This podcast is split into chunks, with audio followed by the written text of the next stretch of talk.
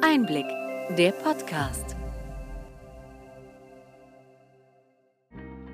Sie hören den Einblick-Podcast, den Podcast für den tieferen und dennoch knackigen Einblick in die relevanten Ereignisse des Gesundheitswesens der vergangenen Woche vom Gesundheitsmanagement der Berlin Chemie.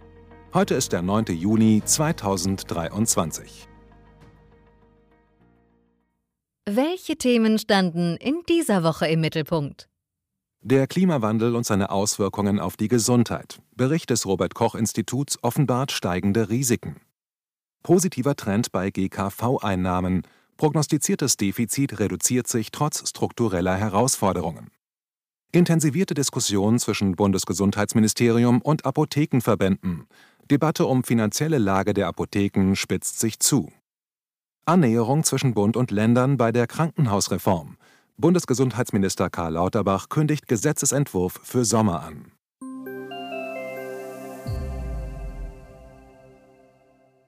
Womit starten wir? Der lange ersehnte Sommer, der gerade begonnen hat, bringt nicht nur Freude, sondern zeigt auch ernste Gesundheitsrisiken durch den Klimawandel auf. Laut einem Bericht des Robert Koch Instituts RKI steigt mit der Erwärmung die Anzahl der Hitzetoten, der Infektionskrankheiten, der Allergien, der Antibiotikaresistenzen, der Lungenerkrankungen und des Hautkrebses. Der Bericht, der von über 90 AutorInnen aus mehr als 30 Forschungseinrichtungen und Behörden verfasst wurde, betont den dringenden Handlungsbedarf im Gesundheitssektor und fordert eine intersektorale Zusammenarbeit. Forschung und Überwachung der gesundheitlichen Auswirkungen des Klimawandels sind unerlässlich. Darüber hinaus wird auf die Notwendigkeit wissenschaftlich fundierter Anpassungsmaßnahmen hingewiesen, um Gesundheitssysteme widerstandsfähiger zu machen. Sie finden den ersten Teil des Sachstandsbericht Klimawandel und Gesundheit des RKI in den Show Notes. Auch Nordrhein-Westfalen reagiert auf diese Herausforderung. Um die Bevölkerung und Einrichtungen des Gesundheitswesens auf Hitzewellen vorzubereiten, richtet das Bundesland eine Landeskoordinierungsstelle ein. Diese soll den Kommunen und Gesundheitseinrichtungen bei der Entwicklung von Hitzeschutzmaßnahmen helfen. Zusätzlich werden Aus-, Fort- und Weiterbildungen für den öffentlichen Gesundheitsdienst zum Thema Hitzeschutz angeboten. Ein behörden- und organisationsübergreifendes Netzwerk soll den Austausch und die Planung übergeordneter Maßnahmen erleichtern. So soll der Schutz vor klimabedingten Gesundheitsrisiken verbessert und die Vorbereitung auf Hitzewellen optimiert werden.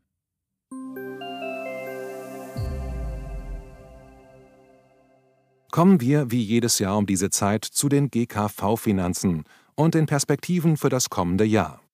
Die Einnahmen der Krankenkassen zeigen eine positive Tendenz. Die Prognose für ein mögliches Defizit im nächsten Jahr stieg von zunächst 17 Milliarden auf bis zu 30 Milliarden Euro an. Die Finanzlücke fällt nach den aktuellen Entwicklungen und Zahlen geringer aus und könnte am Ende nur zwischen 3,5 bis 7 Milliarden Euro liegen, so der GKV-Spitzenverband. Dies liegt an Zusatzeinnahmen durch die hohe Inflation und einem Zuwachs an sozialversicherungspflichtigen Beschäftigten. Während das erste Quartal 2023 mit einem leichten Minus abgeschlossen wurde, sehen Ortskrankenkassen und Knappschaft einen geringeren Anstieg der Leistungsausgaben als erwartet. Jedoch warnt Carola Reimann, Vorstandsvorsitzende des AOK-Bundesverbands, vor einer frühzeitigen Entwarnung. Die Forderung nach Reformen bleibt bestehen, um die strukturellen Ausgabenprobleme im Gesundheitssystem nachhaltig zu lösen. Diskussionen drehen sich um Beitragsanpassungen, kostendeckende Beiträge des Bundes für die Gesundheitskosten von Bürgergeldempfängern und eine Senkung der Mehrwertsteuer für Arzneimittel. Eine weitere Möglichkeit zur Verbesserung der Einnahmesituation wäre eine Erhöhung der Beitragsbemessungsgrenze. Eine solche Anhebung könnte laut Berechnungen des Instituts der deutschen Wirtschaft zu Mehreinnahmen von bis zu 18 Milliarden Euro pro Jahr führen. Diese unter anderem von den beiden Parteivorsitzenden Saskia Esken von der SPD und Ricarda Lang von den Grünen in einem Interview mit dem Handelsblatt geforderte Erhöhung der Beitragsbemessungsgrenze ist innerhalb der Ampelkoalition stark umstritten.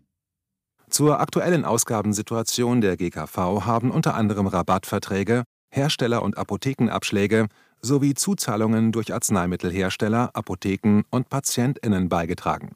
Diese senkten die Arzneimittelkosten der GKV im Jahr 2022 um knapp 20 Prozent auf rund 44 Milliarden Euro. Dennoch warnte der Bundesverband der Arzneimittelhersteller BAH, dass weitere Kostendämpfungsmaßnahmen die flächendeckende Arzneimittelversorgung gefährden könnten und fordert ebenfalls tiefgreifende Reformen. Vorschläge für eine langfristige Stabilisierung der GKV-Finanzen sollte Bundesgesundheitsminister Lauterbach bis zum 31. Mai vorlegen. Das stand verbindlich im letztjährigen GKV-Finanzstabilisierungsgesetz. Auf den letzten Drücker hat der Minister das auch erledigt. Allerdings wurden diese Vorschläge zunächst in die regierungsinterne Abstimmung gegeben und erst später öffentlich gemacht. Vermutlich soll das Thema zunächst einmal in der Koalition beraten werden. In der Öffentlichkeit ausgetragene Streitigkeiten hat diese Regierung ja schon mehr als genug.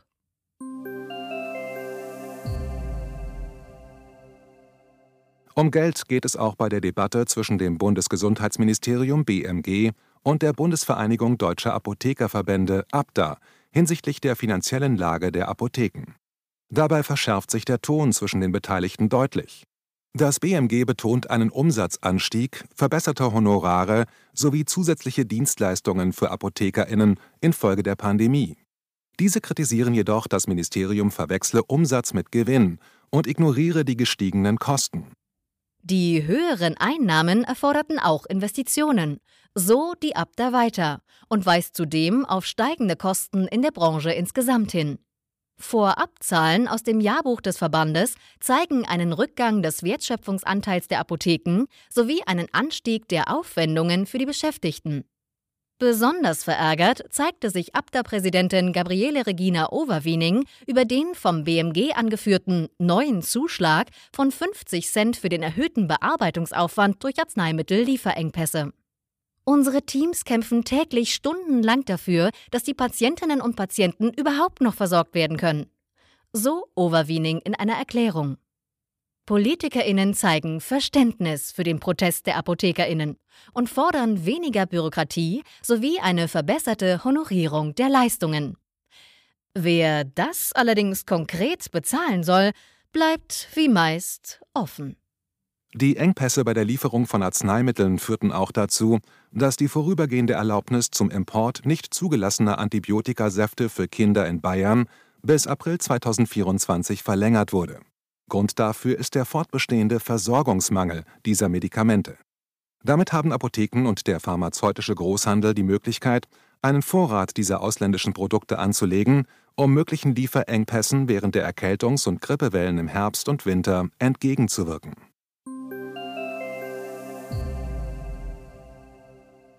Die Neuausrichtung der Krankenhäuser in Deutschland nimmt konkrete Formen an. Bundesgesundheitsminister Karl Lauterbach sprach von einem Durchbruch und prognostizierte einen Gesetzesentwurf zur Klinikreform bis Sommer. Ziel bleibt ein Reformbeginn Anfang 2024. Unklarheiten sollen im nächsten Bund-Länder-Treffen am 29. Juni geklärt werden.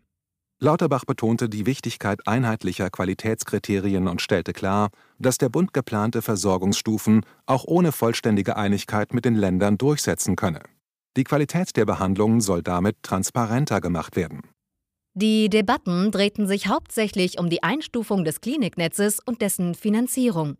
Die Reform zielt darauf ab, Kliniken von wirtschaftlichem Druck zu entlasten und ist besonders dringend für viele existenziell bedrohte Krankenhäuser. Es besteht weitgehende Einigkeit über den Bedarf dieser Reform, trotz einiger Differenzen in Details. Abschließend lobten verschiedene Ländervertreterinnen den Fortschritt und drückten Optimismus aus. Die Hamburger Senatorin Melanie Schlotzauer bezeichnete die Zusammenarbeit aller Beteiligten als Sternstunde. Bayern hingegen äußerte noch Bedenken und könnte der Reform in der jetzigen Form nicht zustimmen. Wir sind, wie Sie sicher auch, gespannt, wie die Verhandlungen weitergehen.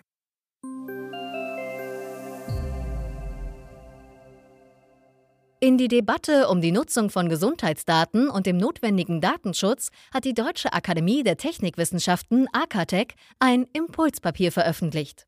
Dort wird für eine differenzierte Nutzung von Gesundheitsdaten plädiert.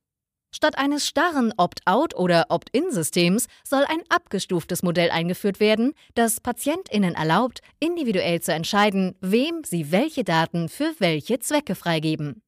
Dieses Modell würde eine größere Datennutzung ermöglichen, ohne die Datensouveränität einzuschränken. Trotz grundsätzlicher Bereitschaft der Bevölkerung zum Teilen von Daten haben mangelnde Bekanntheit und Aufklärung bisher zu niedriger Beteiligung unter anderem bei Organspenden und der elektronischen Patientenakte EPA geführt. Die AutorInnen betonen die Notwendigkeit, die Einwilligung leicht widerrufbar und änderbar zu machen, sowie die Datenfreigabe auch analog zu ermöglichen. Diese Debatte wird uns sicher noch weiter begleiten und vor allem auch über den Erfolg der elektronischen Gesundheitsakte EPA entscheiden. Ein digitales Tool, das sich langsam aber sicher im Alltag der Versorgung etabliert, sind die Videosprechstunden. Die Kassenärztliche Vereinigung Westfalen-Lippe testet seit dem 1. Juni nun eine Videosprechstunde im Notdienst. Ziel ist eine verbesserte Patientensteuerung. PatientInnen können über die Nummer 116 117 auswählen, ob sie an einer Videosprechstunde teilnehmen möchten. Bei Eignung werden sie von MitarbeiterInnen des Kassenärztlichen Notdienstes in einen virtuellen Warteraum eingebucht. Die ÄrztInnen entscheiden anschließend über den weiteren Behandlungsweg. Aktuell werden Videosprechstunden an einzelnen Tagen abends in 19 Notfallpraxen angeboten. Eine Ausweitung des Modells ist geplant. Zudem sollen gemeinsame Gespräche mit den Leitstellen der Rettungsdienste zu einer effizienteren Patientensteuerung und digitalen Vernetzung führen. Soweit unser Rückblick. Welche Themen sind wichtig für die kommenden Wochen? Beim Hauptstadtkongress in der nächsten Woche kommen EntscheidungsträgerInnen und ExpertInnen der Gesundheitsbranche im Hub 27 der Messe Berlin zusammen. Im Fokus stehen pragmatische Lösungen für die aktuellen Herausforderungen des Gesundheitssystems, einschließlich nachhaltiger Versorgungsstrukturen und gesundheitspolitischer Innovationen. Der neue Standort bietet einen Ort für lebendige Diskussionen und Netzwerkmöglichkeiten. Eine gute Ergänzung zu unserem Einblick-Podcast ist der Podcast Healthcare Tax and Law. Steuerberaterin Janine Peine und Anwältin Katrin C. Bayer von ETL Advision geben einen Überblick zu Steuern und Recht im Gesundheitswesen. Kurz und knapp, immer montags. In der kommenden Woche geht es unter anderem um ein Urteil des Oberlandesgerichts Frankfurt am Main, das besagt, dass sich eine Gemeinschaftspraxis von zwei Ärztinnen schon als Zentrum bezeichnen darf. Sie finden den Link zu diesem wöchentlichen Podcast in den Show Notes. Hat Ihnen die breite und bunte Palette an Nachrichten und Informationen gefallen? Gern können Sie unseren Podcast weiterempfehlen. Schreiben Sie uns Ihre Anregungen und Fragen bitte an gesundheitsmanagement at berlin-chemie.de. Sie finden unsere Kontaktdaten auch in den Show Notes. Wir freuen uns, wenn Sie am nächsten Freitag wieder dabei sind beim Einblick-Podcast vom Gesundheitsmanagement der Berlin Chemie.